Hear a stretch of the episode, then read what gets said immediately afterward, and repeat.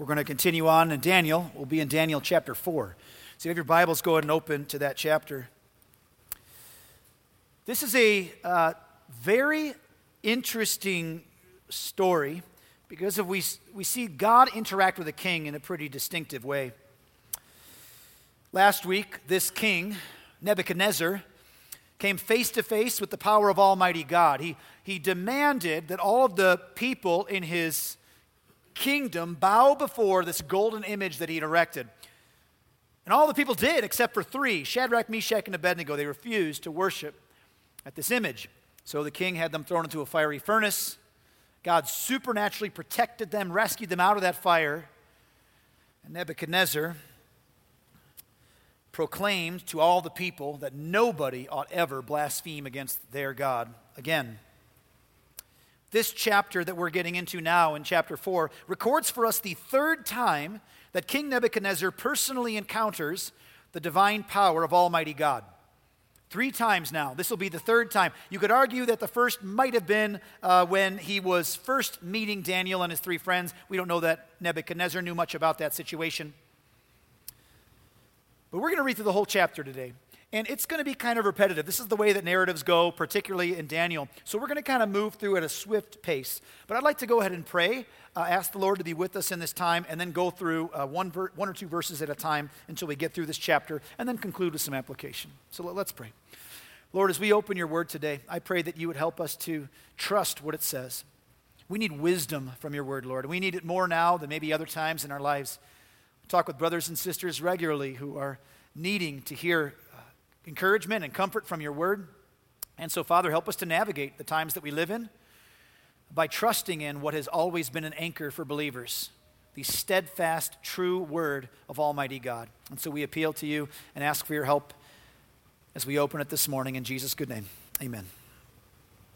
Let's go to verse 1 through 3 and get this thing kicked off together. King Nebuchadnezzar, to all peoples, nations, and languages that dwell in all the earth, peace be multiplied to you it has seemed good to me to show the signs and wonders that the Most High God has done for me. How great are his signs, how mighty his wonders. His kingdom is an everlasting kingdom, and his dominion endures from generation to generation. Before we get going very far, I want you to notice something. Nebuchadnezzar is the author of the text that we just read. Although this is likely recorded, written down by Daniel, because he's the one who compiled all the parts that are of this particular book, Nebuchadnezzar speaks in the first person for a significant amount of this particular chapter. I'm not the only one to ever have noticed this. As I was studying through commentaries to prepare for this morning's sermon, I found G.L. Archer said the same commentator. He wrote, Daniel 4 is the only chapter in Scripture composed under the authority of a pagan. It's pretty interesting. As we're going to see, Nebuchadnezzar writes this down after all the events of this chapter transpire, which, as we're going to see, cover a number of years. Gonna, this, what, what happens in chapter 4 is a years long occurrence by the time that we get to the end. That means that chapter 4 probably happens about 30 some years after chapter 3, by our best guess. The audience here is the whole earth. This is a very common way for Assyrian and Babylonian kings to talk about their reign, their rule. It's not talking about every atom of the earth, it is talking about the whole known earth, those who have conquered all the territories to their limits. He wants his kingdom to know about what God has done for him. And based upon this intro, we can already tell that he has some pretty awesome things to say about God. It's clear he's saying some pretty good stuff. I want you to know about this God. And it sounds like it's going to be pretty good. Now, before we get any further, I want you just to pause and consider something with me for a moment. When we read Scripture, we go from one passage into the next, and oftentimes we jump from one supernatural intervention of God to the next in mere minutes. But we must remember how much time passes between events in Scripture. If you were to chase out archaeology and find extra biblical records that refer to Nebuchadnezzar, they'll be plentiful. There's plenty of archaeology that points to Nebuchadnezzar with his name stamped on. We know of other uh, ancient historians that have written about his life and what he'd done. Uh, the Hanging Gardens of Babylon, for example, never make it in here, but history tells us that it was likely Nebuchadnezzar who built those for his wife. And yet, we don't know what happened in the last 30 years of his reign. He was in charge for a long time. He was an absolute monarch, and he had authoritative rule over his landscape for a significant amount of time. But there's 30 years that no historian really knows exactly what he did.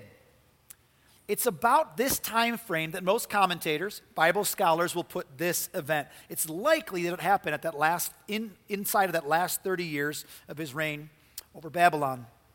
As you'll see as we get closer, it'll kind of make sense.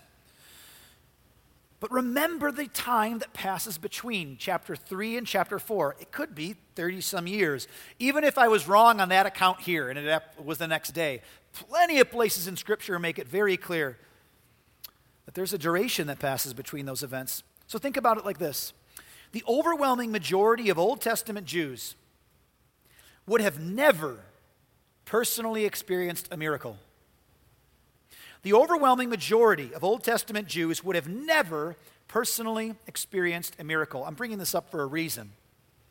With the only exception of a few specific time frames, uh, notable ones like the, the wilderness wanderings and the Exodus, where the people were being supernaturally fed by God for 40 years. That was a unique period of history where all the people saw these great signs and wonders very regularly.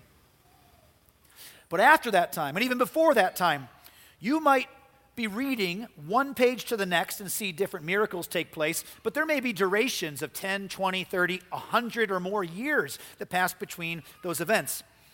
And here's why I think it might be helpful for us to think about this, even just in the timeline of the event. It is very common for Christians, as I suspect you know, who, when we feel weak, feel like God's just not hearing our prayers. Maybe, maybe He's just not present with me in this time. But we need to remember the patience of our Lord. That while we may fly through these historical events in mere minutes, this may be generations that pass. In other words, it is possible that the last time any kind of supernatural anything took place in the lifetime of Daniel, it took three decades before he gets to the next time where God's going to do something in such a way that all will experience it and see it, and it will be recorded. Have you ever felt that way? God's just not watching out for me. He doesn't hear my prayers. I've been praying. I've been praying the same prayer for like weeks, months. Some of you might say years. And God's not showing up. Therefore, therefore, He's not hearing me. He's far from me. Maybe I have a specific kind of secret sin I don't know about, and I just need to do more righteous things in order for God to hear my prayers. This is the way that people tend to think. But we need to be reminded by the fact that this is the way it works. God oftentimes is laying groundwork for major changes that take place for generations, years and decades at least. If you ever pray that the Lord would change your spouse, something about your spouse, perhaps He's already started. Perhaps He's laying the groundwork with that person that will come to fruition much later than now, and what you need to learn is patience and trust.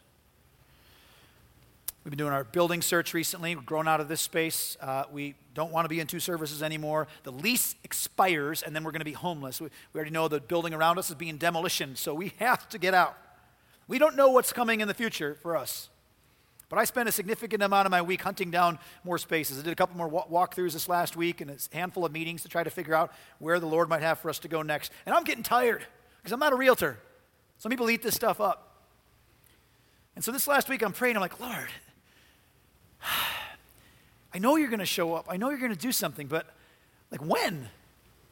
When is this going to happen? It feels exhausting just to pray the same thing over and over and over and not feel like there's really any progress being made. And I was helped and reminded by that this week. Someday, we're going to retell the story of the Mission Church with hindsight on our side. And we will tell in minutes what took place over years. You know this, of course. You know this principle. But sometimes in the moments, it's hard to keep in mind. Lord, help us. Help us to remember that your patience is for a purpose. Nebuchadnezzar continues on in verse 4. I, Nebuchadnezzar, was at ease in my house and prospering in my palace. I saw a dream that made me afraid. As I lay in bed, the fancies and the visions of my head alarmed me. So I made a decree that all the wise men of Babylon should be brought before me that they might make known to me the interpretation of the dream. Now, quick pause. Does this sound familiar to anyone? If you've read through the book of Daniel before or just been with us through our sermons the last few weeks, this is exactly how things play out in chapter 2. Nebuchadnezzar gets a dream. He gets all concerned about it, and so he brings all the wise counselors around together to interpret the dream. But there's two notable exceptions, two notable differences here. First, there's no impossible demands in this text like there were back in chapter 2. You have to tell me both the dream and the interpretation. And second, there's no death threats going on here. You will all die, be torn limb from limb, in your house be put in ruins if you can't tell me. That's not going on. So perhaps there's some progress, some growth in Nebuchadnezzar. I don't know. But all we know is here we go again. He gathers his counselors around him. And just like that event, this is a all hands on deck affair. Nebuchadnezzar, in this chapter, as we will see, is on a bit of a spiritual journey.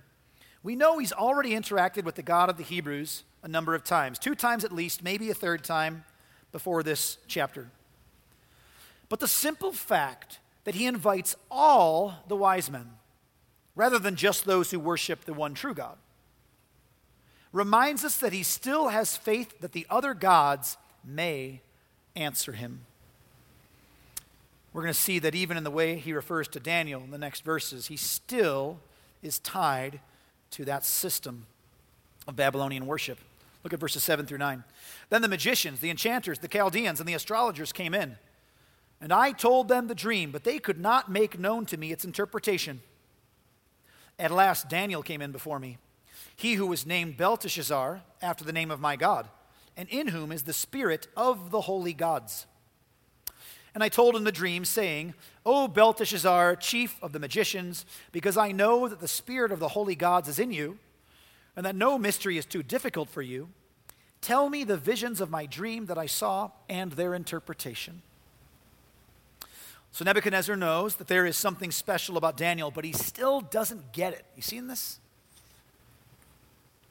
By the fact that he calls out his name, Belteshazzar, named after his god, false god Bel referring to him as a man in whom is the spirit of the holy gods, plural. He even refers to Belteshazzar as his God, my God, he says in the text here. Now, I actually do think that something happens in Nebuchadnezzar that changes him eternally in this chapter. And the way that he's writing this down in the first couple of paragraphs is cluing us into what he was like prior to that change. You can test that for yourself. But we should be reminded that miracles do not necessarily produce saving faith. Although this king has experienced multiple miraculous events, he still has not put his faith in God alone. And I say this because it's a very common error. People think, well, if only we could see some physical manifestation, then we'd have faith in God. That's not the way it works in the Bible. Repeated events in the Bible where over and over and over miraculous things happen and people still turn from him. The Pharisees who had Jesus killed repeatedly saw miraculous events. They wanted to kill Lazarus, who raised from the dead. They spit fury at the blind man who was healed in John chapter 9 because they were angry about the event. They were sick and tired of people getting healed miraculously. They wanted it done with. The 5,000 who gathered around Jesus, 5,000 men, probably many more women and children, who were fed the bread multiplied by, by Jesus and the feeding of that 5,000. Of that giant group who witnessed that miracle, only Jesus' closest disciples stuck it out with him. He even proclaimed judgment, Jesus did, on Bethsaida and Chorazin, because they, while experiencing all the miracles they had, still rejected him. So let that be something for us to remember. If you and I are praying that the Lord would just show some singular, miraculous event, that all those in Washington would wake up and bow before Almighty God, it is very common that even when miraculous events take place, that does not produce saving faith. Yet, Nebuchadnezzar still does believe that Daniel has success due to divine help. Not just that he's a smart dude or very wise guy. He's not having come in because he's good at calculating stuff. He expects that he has in him the spirit of the holy gods. There's something divine in Daniel, and he knows this and sees it. He assumes that he has access to gods that Nebuchadnezzar does not. So he tells Daniel of the dream. The visions of my head as I lay in bed were these I saw and behold a tree in the midst of the earth, and, and its height was great. The tree grew and became strong, and its top reached to heaven, and was visible to the ends of the whole earth. Its leaves were beautiful, and its fruit abundant, and in it was food for all. The beasts of the field found shade under it, and the birds of the heavens lived in its branches, and all flesh was fed from it. So he sees a great tree, and you'll notice that he's described it in very positive terms. It's a great tree, strong, beautiful. It was a source of provision for the whole world. But then he goes on I saw in the visions of my head as I lay in bed, and behold, a watcher, a holy one, came down from heaven. He proclaimed aloud and said thus Chop down the tree and lop off its branches, strip off its leaves and scatter its fruit. Let the beasts flee from under it and the birds from its branches, but leave the stump of its roots in the earth, bound with a band of iron and bronze amid the tender grass of the field. So the tree in this dream has gotten the attention of the holy God, and apparently he is not pleased an angel makes a proclamation of judgment against the tree. And then all of the good growth that we heard of in the previous section is now reversed. All that's left is a stump in the middle of a field. But the fact that the stump and roots are permitted to remain, and a band of iron and bronze placed around it as a sort of divine protection so it wouldn't be ultimately destroyed, foreshadows its potential to grow and thrive once again. Now, as Nebuchadnezzar recalls the angel's proclamation in the dream, the language is about to switch to something different. It's about to switch from talking about an inanimate tree to using masculine pronouns of a man. We're going to see that in just the next verse here. And this clearly indicates for us that the tree in this dream is meant to represent Nebuchadnezzar himself. And that will be more clearly and fully identified later. So look at verse 15b. I stop halfway through that verse because he switches from talking about a tree to a him. 15b, it says this Let him be wet with the dew of heaven. Let his portion be with the beasts and the grass of the earth. Let his mind be changed from a man's, and let a beast's mind be given to him, and let seven periods of time pass over him. The sentence is by the decree of the watchers, the decision by the word of the holy ones, to the end that the living may know that the Most High rules the kingdom of men, and gives it to whom he will, and sets over it the lowliest of men. And that's the dream. And while Nebuchadnezzar is not certain of what to make of it, it doesn't sound good. Whatever's going on, he has reason to be concerned.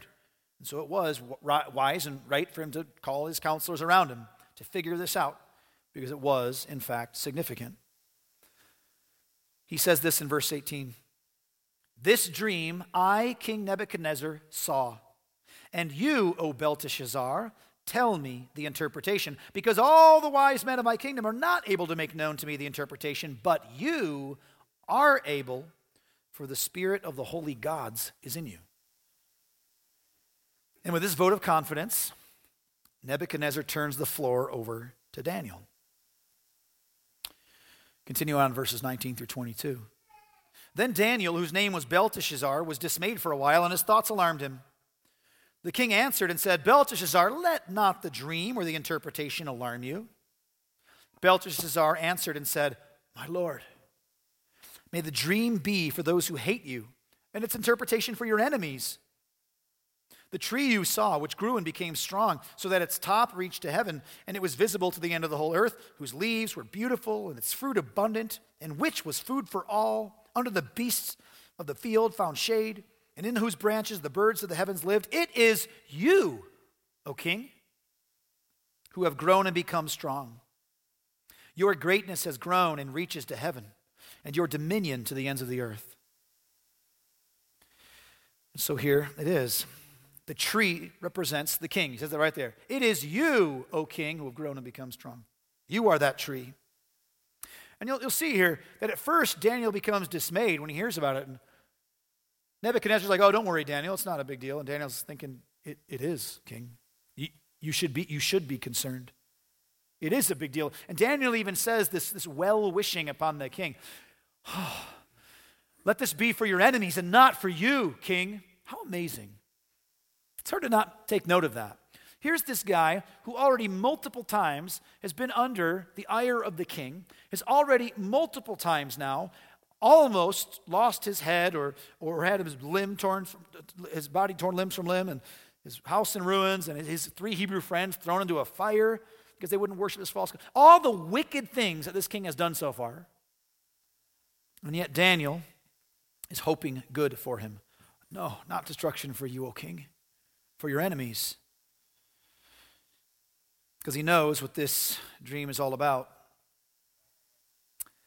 The tree represents the king, and the description matches what we've already been learning about Nebuchadnezzar and his reign and his kingdom. He is, Nebuchadnezzar is the golden head from that dream of the statue. You might remember that dream of the statue we covered back in Daniel chapter 2? It was a singular statue of subsequent kingdoms, each represented by a different kind of gold. And the most precious gold was, uh, most precious kind of metal was the gold at the top, and that was the head. And Nebuchadnezzar was the head of gold. He was the most prominent of those kingdoms. He's the mighty king who crushed the nation of Judah. He's an absolute monarch. I've said before, we haven't gotten here in Daniel yet, but we're going to see a kind of a, an authority power structure around Babylon and around Nebuchadnezzar specifically that will not continue on. Nebuchadnezzar is the most authoritative, uh, most highly decorated, capable leader of all those that will follow. Nobody has the authority that he does. He's going to speak and it becomes law. That's it. If he says it, it's law. Later kings are going to have to obey the law. They're going to have to submit to a written law. They're going to not be able to do what they want to do because the law tells them they can't. Nebuchadnezzar, however, he does whatever he wants. He is absolute in his rule. This author here switches again to Daniel first person. Just notice this again. And it'll probably stay that way up until verse 34. Daniel's now speaking to the king. And because the king saw a watcher, a holy one, coming down from heaven and saying, Chop down the tree and destroy it, but leave the stump of its roots in the earth, bound with a band of iron and bronze, in the tender grass of the field, and let him be wet with the dew of heaven. And let his portion be with the beasts of the field, till seven periods of time pass over him. And I'm going to go kind of jump past because this is just Daniel restating exactly what he already heard of the dream. He's telling him what the king had already told him. This is the dream, O king. Now on to the interpretation in verse 24. This is the interpretation, O king. It is a decree of the Most High, which has come upon my lord the king, that you shall be driven from among men, and your dwelling shall be with the beasts of the field. You shall be made to eat grass like an ox, and you shall be wet with the dew of heaven, and seven periods of time shall pass over you, till you know that the Most High rules the kingdom of men and gives it to whom he will. And as it was commanded to leave the stump of the roots of the tree, your kingdom shall be confirmed for you from the time that you know that heaven rules. This is a proclamation of judgment on King Nebuchadnezzar. He continues in verse 27. Therefore, O king, let my counsel be acceptable to you. Break off your sins by practicing righteousness, and your iniquities by showing mercy to the oppressed, that there may perhaps be a lengthening of your prosperity. This last verse, verse 27, is a bit of a bonus, unsolicited counsel from Daniel. It's advice not asked for.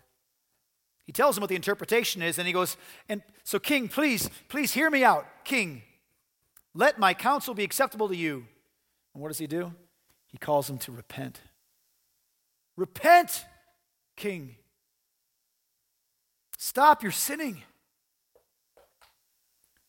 He calls to him to stop his iniquities by showing mercy to the oppressed. This is a very common statement in the Bible. It's very meaningful. Mercy to the oppressed. Why? Because few things more show the heart of a monarch than when he shows a genuine care for the least of these in his kingdom. The least of these. And I, I, specify a monarch because in our modern days, where votes are cast in order to elect representatives, uh, it's not meaningless for a person to appease every person because they need to get the votes. But a monarch doesn't need the votes of those under his charge. The serf offers him nothing. And so, for the king to show a care for, mercy given to the oppressed shows a heart condition. And the principle is simple. How you treat people when you can when how you treat people who can never repay you says a lot about you, doesn't it? In fact, Jesus said the same. Is when you throw a party, don't just invite all your friends who will eventually invite you back to their parties. Invite the person who could never afford to, re, to do callbacks, to, to, to bring you to their event. Just out of the goodness of your heart, care for the other person. The next section here will be written not in first person, but in third, as you find out what happens to Nebuchadnezzar. So I'm just going to read that narrative. It's just a few verses, 28 through 33. All this came upon King Nebuchadnezzar. At the end of 12 months, he was walking on the roof of the royal palace of Babylon. And the king answered and said, Is not this great Babylon, which I have built by my mighty power as a royal residence, and for the glory of my majesty? While the words were still in the king's mouth, there fell a voice from heaven O King Nebuchadnezzar, to you it is spoken.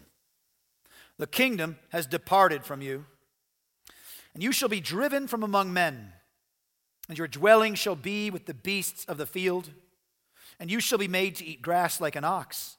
And seven periods of time shall pass over you until you know that the Most High rules the kingdom of men and gives it to whom he will. Immediately the word was fulfilled against Nebuchadnezzar. He was driven from among men and ate grass like an ox. And his body was wet with the dew of heaven, till his hair grew as long as eagle's feathers, and his nails were like bird's claws. All this transpired 12 months after the warning given by Daniel to the king. Judgment didn't occur immediately. It's like I said before, sometimes things take time. If there was somebody who was praying for judgment on King Nebuchadnezzar, that he would be humbled, and they delivered that prayer back when the dream was given and continued that prayer, it would not have been answered for 12 more months. Who might do that? I was thinking, Shadrach, Meshach, and Abednego's mom. You know, like, like, King, curse you, O king. 12 months. God's patience is evident here in not bringing judgment immediately to this king. It almost makes you wonder whether Nebuchadnezzar ever remembered the dream. At the very least, he didn't learn from it, or he certainly didn't take Daniel's advice. He arrogantly attributed the glory of Babylon to himself.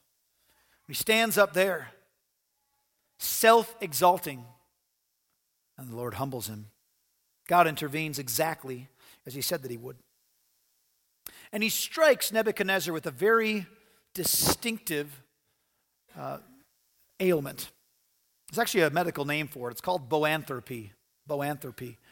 There's only a few people in history that have been recorded as having this kind of thing. Another one was a king in a similar time period as Nebuchadnezzar, a little bit later than him. And Nebuchadnezzar is probably the most well known accounting of somebody to have this type of regression happen to them.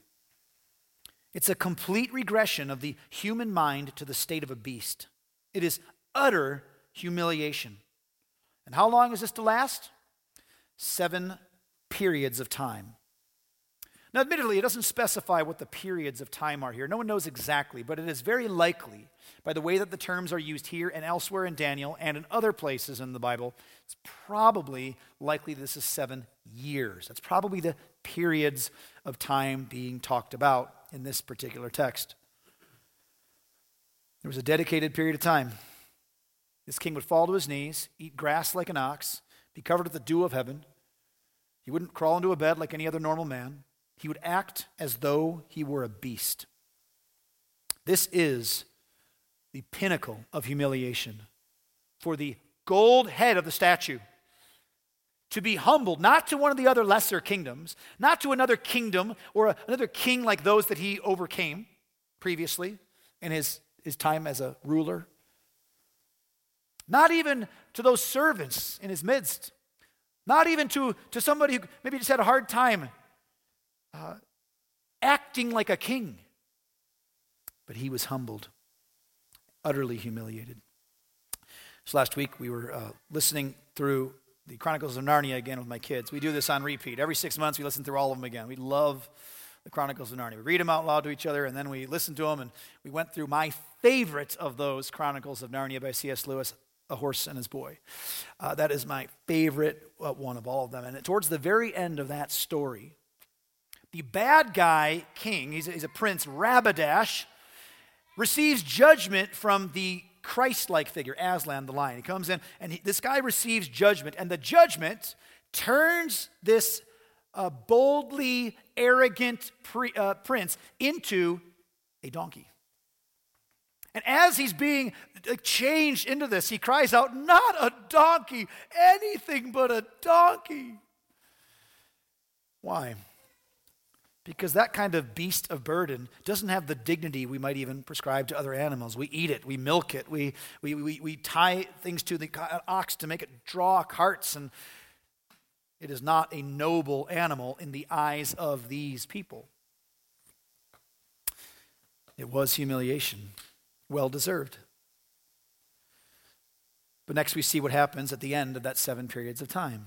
Daniel 4 34 through 35 says this At the end of the days, I, Nebuchadnezzar, lifted my eyes to heaven, and my reason returned to me. And I blessed the Most High, and praised and honored him who lives forever. For his dominion is an everlasting dominion, and his kingdom endures from generation to generation. All the inhabitants of the earth are counted as nothing and he does according to his will among the host of heaven and among the inhabitants of the earth, and none can stay his hand or say to him, What have you done? Nebuchadnezzar here describes his restoration. He's restored. And what does he do when he gets up off of his knees after crawling around like a beast for years? What does he do when he first spits the grass out of his mouth? He praises and worships God.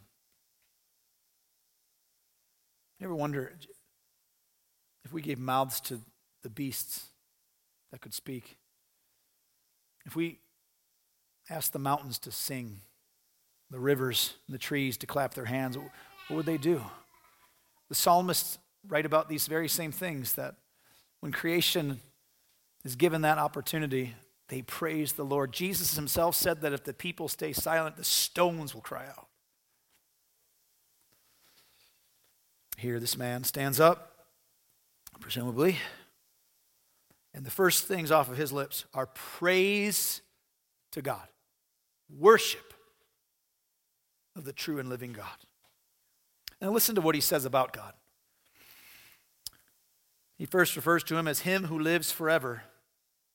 This God is the one who lives forever. I bless the Most High and praised and honored him who lives forever. God alone has eternity past and eternity future. You know, one of the records of Nebuchadnezzar we found in archaeological digs uh, says this The fortifications of Esagila and Babylon, I strengthened and established the name of my reign forever. This kind of thing is not uncommon for kings to say, especially in that time period. Make those kinds of weighty lofty claims, using that kind of forever reigning language for themselves. Here he begins by acknowledging that God is the one who lives forever. Nebuchadnezzar will die. He has died. He's been long gone for millennia. God lives on for forever. Nebuchadnezzar is not that uncommon of a ruler, though, is he? Kings are arrogant very often. In fact, it's not just kings. You and I have that kind of pride in all of us. But what would happen if that pride went unchecked and instead of being checked, it was fueled? Simple uh, little example of this. Go ahead and try this experiment out at home if you have kids or grandkids or neighbor kids. Just spoil them for a day, give them everything they want, and see how that turns out. The pride inside of us is incredible, it's insatiable. This king had the authority to make any proclamation he wanted with, at least as we can tell, almost no recourse. No one could say anything about what he said. He could proclaim for all of the second, third in command kind of guys, all of you die tomorrow. And they would. It was amazing the kind of power that he wielded. And yet, this king is humbled and makes this claim that it is God alone who lives forever. You and I could make these kinds of claims as well. We could be that same type of self exalting person if we were given unchecked, unfettered access to power, influence, money, obedience. Perhaps Nebuchadnezzar is not all that distinct from us. But now he acknowledges that it is God who lives forever. Psalm 90, 2 and 4 says this Before the mountains were brought forth, or ever you had formed the earth and the world, from everlasting to everlasting, you are God. For a thousand years in your sight are but as yesterday when it is past, or as a watch in the night. Job 36. Behold, God is great, and we know him not. The number of his years is unsearchable. whatever happened in the mind, locked inside this ox like figure of Nebuchadnezzar, when he stands up and speaks, he proclaims that God is the one who lives forever. And he goes on, it's not just that God happens to have longevity of life, but he says his dominion is an everlasting dominion. And his kingdom endures from generation to generation. It is God's kingdom that will go on, and his kingdom alone. You remember that statue? The point of that story was that the statue, made of subsequent kingdoms of men, all of them will fall, all of them will be crushed. Not one of them will remain in the end. In fact, the story even was given from the mouth of Nebuchadnezzar uh, at first, uh, or Daniel rather, giving the dream to Nebuchadnezzar and then interpreting it supernaturally by God. And he told of the stone that had been taken out of a mountain, it had been thrown at the feet of the statue, and then after the statue, representing all the kingdoms of earth, was crumbled, that stone filled and grew to be the size of a mountain, and it filled the whole earth. I want to read that part for you in, in uh, Daniel 2 44. And in the days of those kings, the God of heaven will set up a kingdom that shall never be destroyed. Nor shall the kingdom be left to another people. It shall break in pieces all these kingdoms and bring them to an end, and it shall stand forever. Well, the text says that he was given the mind of an animal. But if there was any way for Nebuchadnezzar to be thoughtful about his experience with Daniel and those other three Hebrew men prior to this time, would he not have had that story run through his mind that there is a king who will set up a kingdom that will last for forever, and Nebuchadnezzar ain't that king? And so he tells him that this God, his dominion, is an everlasting dominion. That's a weighty thing to say for a king of Babylon. Babylon was incredible. In its day, it was undoubtedly the most magnificent and probably the largest city in the world. Just to show that more than 200 years after this time period, Alexander the Great sought to make Babylon the capital of his empire. That's how great. 200 years later, it still is having such glory that it would have that kind of attention. I mentioned before the Hanging Gardens. It was one of the seven ancient wonders of the world. We don't know a lot of details about it, but it was so magnificent, in fact, that would rival the Great Pyramid in Egypt. Inside of this Babylon, as we've done archaeological digs and done more studies, we know that it was equipped with three palaces, all belonging to Nebuchadnezzar, the largest of which was 350 yards by 200 yards. That's a big house. And he had three of them. You know how many temples were in the city of Babylon? Just the city itself. I mean, think about our county has what, four Mormon temples right now, and there's a couple more on their way being built up. Four Mormon temples. Do you know how many temples were in Babylon? 53. At the center was a ziggurat that stood 288 feet tall.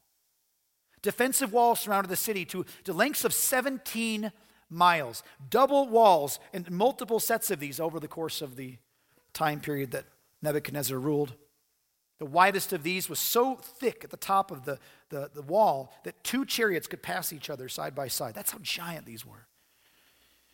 And this is the king that tells us that his dominion will be forever. The Lord is king forever and ever. The nations perish from his land, the psalmist says in Psalm 10. Our nation, America, will end just like all the other nations. It will, it'll go out. If you've ever doubted that before, just look at the events of the last couple of years. It's not hard to undo a nation. Big picture. God's kingdom alone will remain.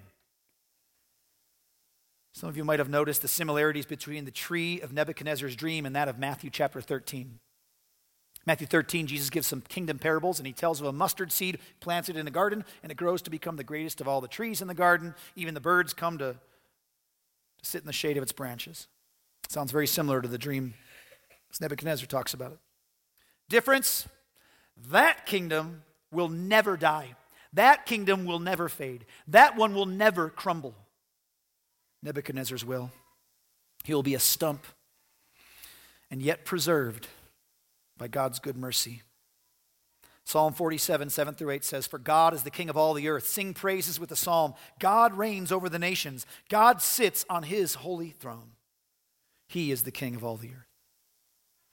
Nebuchadnezzar says that all the inhabitants of the earth are accounted as nothing. Nothing. Compared to God, we creatures are we're just creatures. We're, we're like worms.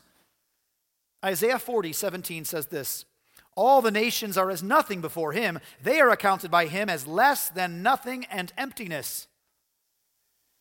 We are not God and never will be. This is the central heresy of Mormonism. This is the central heresy of Mormonism, and in many ways, the central heresy of any false religion that men can become gods. I remember talking to a Latter day Saint on the street. I had many of this kind of conversation, so, of course, the merging of a bunch of stories.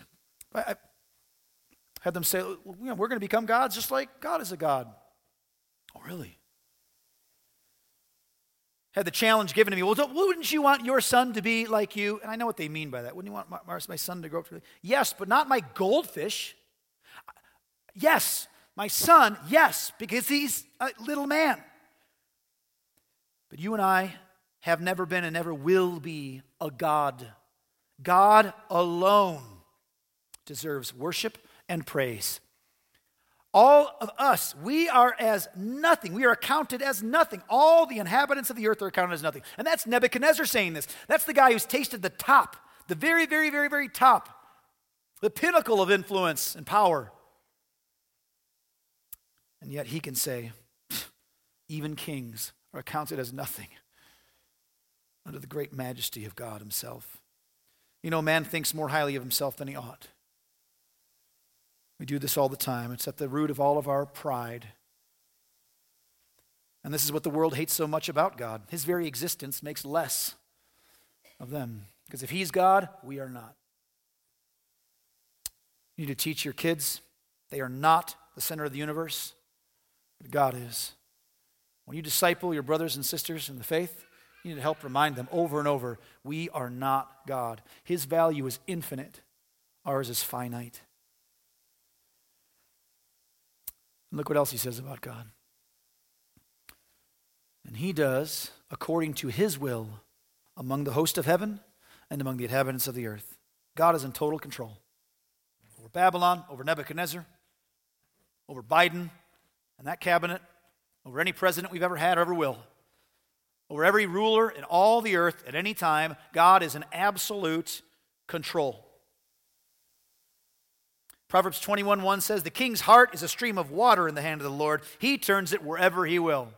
If God wants to make a king a cow, he just speaks it. And it is so. Here, literally, the mind of a king is changed. That's the kind of power that God has. He just changes his mind. And for a purpose. In him we have obtained an inheritance, having been predestined according to the purpose of Him who works all things according to the counsel of His will. Romans 9:20 repeats a little bit of what we see here. Uh, no one can say to him, "What have you done?" Romans 9:20 reminds us, "Who are you, O man, to answer back to God? Well, what is molded, say to its molder, "Why have you made me like this?" In other words, when Nebuchadnezzar got out of that state, you notice he didn't turn to God with a fist. Why did you do that? How dare you? Who, who can challenge you? Who can even who can even challenge what have you done? God is never ever ever under the judgment of man ever met many people who've said that when I, when I stand before God someday, I'm going to ask him, Why did you do? Why did you do? Why did you? And he's going to answer me, No. No, he will not. Because he's the judge, and we are not. The Lord has made everything for its purpose, even the wicked for the day of trouble. He knows how to take even a king like this and use him exactly for his purposes. That this story would be written down for us and we would see the marvelous works of an almighty God. You and I may look around and consider how much civil power it seems to be in the authorities around us, what they wield left and right, but that is nothing compared to the power of God and his rule. You and I must bow our knee to our perfect king. This king deserved what he got. He deserved to be in this situation. And it was God's mercy that didn't leave him in it. Have you seen this? Well, all the stuff that Nebuchadnezzar continued to do. worship this false idol, bow down before it, claiming all these wonderful things for himself. He deserved death, separation, hell forever. And yet, mercy given from God. You need to know this if you don't today. Our God is a merciful God. Because while we may look at these stories and think ourselves much different than Nebuchadnezzar, it's only by position. Because you and I have pride in our hearts as well. You and I, as creatures before, uh, before God, have sinned against him and have incurred his justice, his wrath. We are deserving of that penalty. You and I, because we are sinners before God, deserve hell for forever. If you're not a believer today, you need to know that. You are accounted as nothing. In the, in the value distinction, God's value is so infinitely great that whatever value that we have seems so incomparably small. And yet, God demonstrated his love for us. And that while we were still sinners, while we were deserving of that punishment, before we decided to start doing things good and cleaning up our act, Christ died for us. That is, he sent his only son, his only son, divine, perfect. Not only perfect in activity, which he certainly was, but he was worthy of all praise and worship and the value of one only Son of God is greater than that of all humanity that's ever existed. Jesus Christ's value is an infinite value. This is how the death of a singular man on the cross can pay for all the sins of all of those who will ever believe. Why? Because God sends him to the cross he bears the wrath, the penalty due for our sins. How is it that one man's death can pay for all of our lives? Because his life is worth more than yours, it's worth infinitely more. That's how one man's death can pay the sin that he paid for. And by belief in Jesus Christ alone can you have eternal life. If you haven't done this yet, if you're not a believer, you need to repent of your sins and you need to turn in faith to Jesus. You need to acknowledge that you are deserving of judgment from God and see the merciful, gracious, uh, good gift of His Son as a replacement sacrifice for you. And believe in Jesus Christ that you may be saved. If you don't know how to do that, if you don't know what that means, talk to somebody before you leave because what you think about God, how you approach Jesus, will set the trajectory for your entire eternity. Christ's tree, that kingdom, that he has established will never be cut down. And he rose from the dead. And he is seated in the heavens today at the right hand of the Father. And you can have eternal life as well if you believe. Now, Nebuchadnezzar finishes the story. At the same time, my reason returned to me, and for the glory of my kingdom, my majesty and splendor returned to me. My counselors and my lords sought me, and I was established in my kingdom and still more greatness was added to me. Now I, Nebuchadnezzar, praise and extol and honor the King of heaven. For all his works are right, and his ways are just. And those who walk in pride, he is able to humble. Amen to that. This is the heart of it. For a person to have true and lasting heart change, he or she must have an encounter with the living God. And this is what we pray for. We pray that if you're not a believer today, that you have this kind of encounter, that something happens in your heart, that the Lord does some work in you that makes you realize who He is and who you are. That you would turn in faith to Him. We ought never stop praying for the people in our lives to change,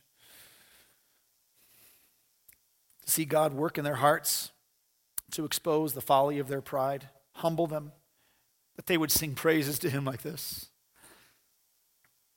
We should never stop praying for our own civil authorities, brothers and sisters. We need to pray for all those who are in authority over us. Because God could do this again. God could break the heart of even a political leader today and make that leader worship him. Because God demonstrated with one king what is true for all kings. And we can rest in and trust in our Lord that he's got this. Our Lord is great. And he's deserving of praise and worship, not just from the peons of our age, but from those in palaces and mighty places. That all of the enemies of Christ to be made a footstool for his feet, and that they would proclaim who he is in the final day. that he is Jesus Christ, the King of kings and the Lord of lords. Let's pray. Father, this morning, as we conclude our time in Daniel 4, I pray that the, the story here would not be lost on us, that we would have seen you humble a great king. Lord, help us to not think of ourselves too highly. Help us to not be like Nebuchadnezzar. We all have it in us.